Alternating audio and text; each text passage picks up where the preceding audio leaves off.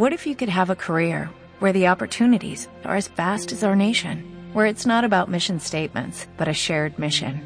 At U.S. Customs and Border Protection, we go beyond to protect more than borders, from ship to shore, air to ground, cities to local communities. CBP agents and officers are keeping people safe. Join U.S. Customs and Border Protection and go beyond for something far greater than yourself. Learn more at cbp.gov/careers.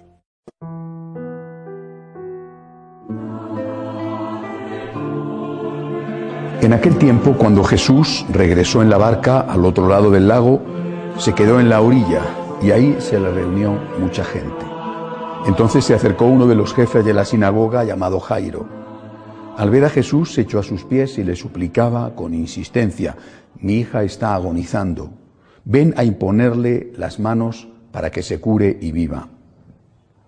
Jesús se fue con él y mucha gente lo seguía y lo apretujaba. Entre la gente había una mujer que padecía flujo de sangre desde hacía 12 años. Había sufrido mucho a manos de los médicos y había gastado en eso toda su fortuna, pero en vez de mejorar, había empeorado. Oyó hablar de Jesús, vino y se le acercó por detrás entre la gente y le tocó el manto, pensando que con solo tocarle el vestido se curaría. Inmediatamente se le secó la fuente de su hemorragia y sintió en su cuerpo que estaba curada. Jesús notó al instante que una fuerza curativa había salido de él. Se volvió hacia la gente y le preguntó, ¿quién ha tocado mi manto? Sus discípulos le contestaron, ¿estás viendo cómo te empuja la gente y todavía preguntas, ¿quién me ha tocado? Pero él seguía mirando alrededor para descubrir quién había sido. Entonces se acercó la mujer, asustada y temblorosa al comprender lo que había pasado. Se postró a sus pies y le confesó la verdad. Jesús la tranquilizó, diciendo, Hija, tu fe te ha curado. Vete en paz y queda sana de tu enfermedad. Todavía estaba hablando Jesús cuando unos criados llegaron de casa del jefe de la sinagoga para decirle a éste, ya se murió tu hija, ¿para qué sigues molestando al maestro? Jesús alcanzó a oír lo que hablaban y le dijo al jefe de la sinagoga, no temas, basta que tengas fe. No permitió que lo acompañaran más que Pedro, Santiago y Juan, el hermano de Santiago. Al llegar a la casa del jefe de la sinagoga, vio Jesús el alboroto de la gente y oyó los llantos y los alaridos que daban. Entró y les dijo, ¿qué significa tanto llanto y alboroto? La niña no está muerta, está dormida. Y se reían de él. Entonces Jesús echó fuera a la gente y con los padres de la niña y sus acompañantes entró a donde estaba la niña. La tomó de la mano y le dijo Talita Kumi, que significa, óyeme, niña, levántate. La niña, que tenía doce años, se levantó inmediatamente y se puso a caminar. Todos se quedaron asombrados. Jesús les ordenó severamente que no lo dijeran a nadie y les mandó que le dieran de comer a la niña. Palabra del Señor. Pueden sentarse. Hay santos tan importantes que merece la pena dedicar la reflexión, la humilía a ellos, aunque el Evangelio del día sea tan espectacular como este, ¿verdad? San Juan Bosco no es un santo cualquiera. No me refiero solo por el hecho de que sea el fundador de una congregación religiosa, los salesianos, y junto con María Mazzarello, eh, que sea fundador de las hijas de María Auxiliadora. Eh, los salesianos son, son una institución extraordinaria que ha hecho un bien inmenso, sigue haciendo un bien inmenso a la Iglesia a través de la educación de los jóvenes. Pero no solo es eso, me parece que San Juan Bosco es uno de esos santos que tienen una profunda espiritualidad, que tienen un auténtico carisma que va más allá del carisma de la educación que, que llevó a la práctica. Porque hay algo que la mayoría no conoce de, San Juan Bosco, incluso a veces algunos que se han beneficiado de, sus colegios, ¿verdad? Y fueron aquellas visiones que San Juan Bosco tuvo y que le hacen eh, especialmente actual en este momento.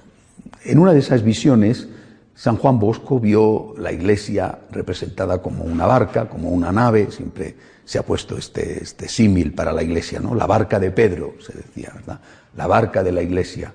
Aquella barca, recuerden, donde en una ocasión iba Jesús en el lago de Galilea, un lago pequeñito, no es un mar, aunque le llamen a veces el mar de Galilea, un lago, pero que debido a la situación geográfica donde está, a veces caen los vientos que vienen del desierto de Siria y, aquel, aquel, lago se pone un poco eh, amotinado, ¿no? Y bueno, efectivamente las barcas pueden, porque son barcas pequeñas también, pueden naufragar. Y en un momento eh, San, Juan Bosco vio la nave de la iglesia sometida a esta, a esta presión de, de, las olas fuertes, de los vientos, a punto de irse a pique. Parece como si estuviera viendo el tiempo presente, ¿verdad? ¿Eh? También hoy la barca de la iglesia parece a punto de naufragar. ¿eh? Con vientos de fuera y con problemas dentro, con, gente que la abandona y con gente que no entra, ¿no? con confusión, ¿eh? con confusión y, muchas veces eh, con esa sensación de que no sabemos muy bien a dónde tenemos que ir. Y en esa visión, eh, eh, San Juan Bosco vio que se alzaban dos columnas, que la barca podía salvarse si se anclaba, si se amarraba a esas dos columnas. Una de esas dos columnas era la Virgen María y la otra columna era la Eucaristía. Esta fue la visión de San Juan Bosco. En medio de la tormenta, cuando parece que va a hacer aguas la barca y se va a ir a pique, la Virgen María, la Eucaristía. Eh, y pienso que eso también tiene que ser para nosotros hoy eh, el mensaje, la enseñanza, confiar en la Virgen y acudir, respetar a la Eucaristía. La Virgen como madre, la Virgen como modelo, eh, la Eucaristía, es decir, la acción de gracias. Fíjense como representa también la espiritualidad de los franciscanos de María, ¿verdad? María, nuestro modelo, Eucaristía, acción de gracias, el agradecimiento. Pero sobre todo la confianza. Hace unos días meditábamos sobre esa escena de Jesús durmiendo en la barquita, eh, durmiendo, ¿eh? El Señor debía de tener un sueño muy pesado, porque dormir ya en una barca ya es difícil, en una barca en medio de una tormenta, eh, realmente el Señor tenía un sueño intenso. ¿eh? Y los apóstoles asustadísimos, hasta el punto de que le despiertan y le reprochan, es que no te importa que nos hundamos. Y Jesús les calma el agua, calma el viento, y les dice a ellos, qué poca fe, qué poca fe, hombres de poca fe. ¿Por qué habéis dudado? Y yo creo que esas palabras de Jesús nos las dice a nosotros también hoy. ¿no? Y quizá nos las dice eh, sonriendo pero con seriedad. ¿no? ¿Qué poca fe tienes? ¿Tú crees que amas a la iglesia más que yo? ¿Tú crees que yo estoy dormido mientras la iglesia parece que se está hundiendo? ¿Crees que esto escapa de mi mano? ¿Crees que lo que pasa no me estoy enterando? ¿Crees que no me importa lo que está pasando? Hombre de poca fe. Quizá esta tormenta es algo que tenía que venir para después poder dar mayor gloria a Dios de una forma más justa.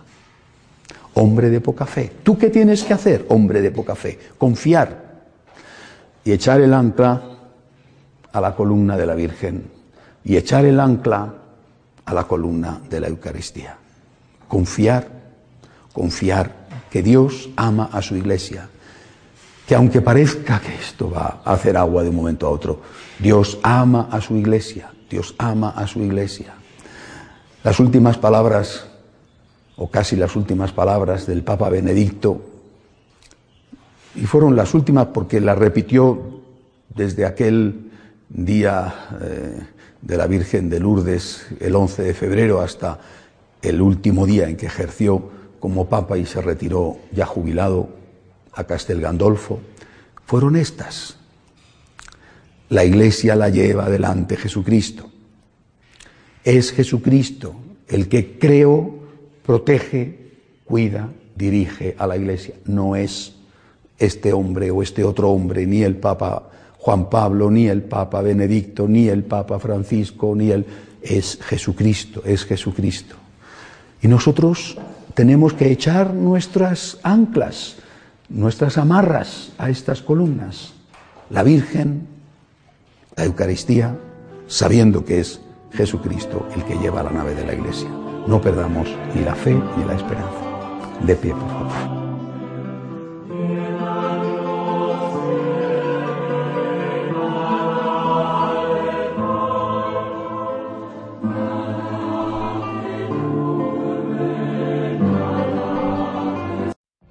What if you could have a career where the opportunities are as vast as our nation, where it's not about mission statements, but a shared mission?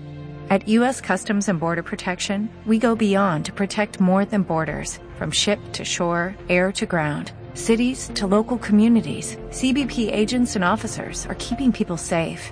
Join U.S. Customs and Border Protection and go beyond for something far greater than yourself. Learn more at cbp.gov/careers.